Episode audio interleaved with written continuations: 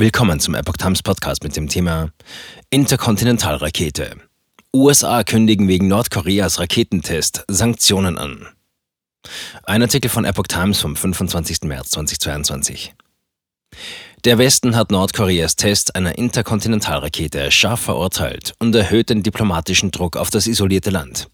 Die USA kündigten am Donnerstag neue Sanktionen gegen Einrichtungen an, die sensible Elemente für das nordkoreanische Raketenprogramm beschafft haben sollen, darunter auch zwei russische Unternehmen. Am Freitag soll der UN-Sicherheitsrat über den größten Raketentest Nordkoreas seit 2017 beraten.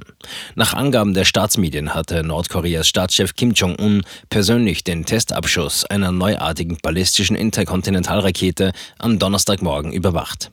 Kim sagte laut KCNA, die neue Waffe des Typs Hwasong 17 werde ihre Aufgabe und Pflicht als mächtiges nukleares Abschreckungsmittel erfüllen. Der Machthaber sagte demnach weiter, sein Land verfüge nun über beeindruckende militärische und technische Fähigkeiten, die von jeder militärischen Bedrohung und Erpressung unbeeindruckt bleiben und sei voll und ganz auf eine langfristige Konfrontation mit den US-Imperialisten vorbereitet.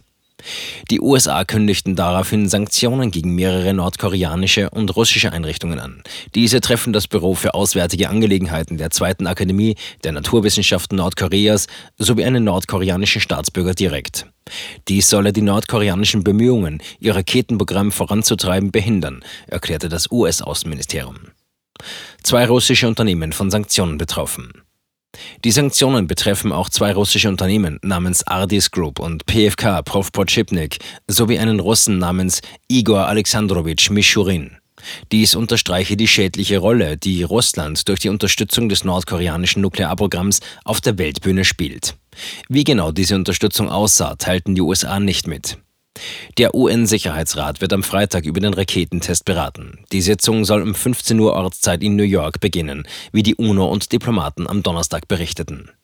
Der Start einer Langstreckenrakete birgt das Risiko einer Eskalation der erheblichen Spannungen in der Region, erklärte der UN-Sprecher Stefan Dujaric. Er warnte Nordkorea, keine weiteren kontraproduktiven Aktionen zu unternehmen.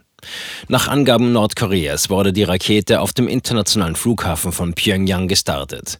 Sie flog demnach binnen einer guten Stunde über 6000 Kilometer hoch und 1090 Kilometer weit, bevor sie genau in das vorher festgelegte Gebiet in den Gewässern des koreanischen Ostmeers einschlug, wie KCNA mitteilte. Der japanischen Regierung zufolge landete die Interkontinentalrakete mit einer Reichweite von mehr als 6200 Kilometern in japanischen Hoheitsgewässern. Tokio sprach von einem unverzeihlichen Test. Auch Südkorea, die USA und Deutschland reagierten empört. Das nordkoreanische Militär hatte 2017 mehrere Tests mit einer Interkontinentalrakete des Typs Hwasong 15 vorgenommen. In der Folge verzichtete Nordkorea, das wegen seines Atomwaffenprogramms international isoliert ist, aber auf weitere Tests von Interkontinentalraketen. Seit Januar hatte die Führung in Pyongyang angedauert, sie könne das selbst auferlegte Moratorium für derartige Tests aufheben.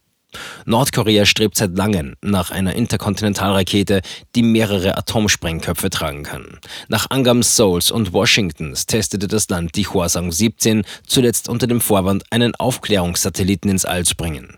In der vergangenen Woche endete ein wahrscheinlicher Test der Hwasong 17 mit einem Fehlschlag, als sie kurz nach dem Start über der Hauptstadt explodierte. KCNA erklärte, der erfolgreiche Start am Donnerstag habe eindeutig bewiesen, dass alle Parameter des Waffensystems genau den Konstruktionsanforderungen entsprechen. Ein prompter Betrieb könne nun auch unter Kriegsbedingungen garantiert werden.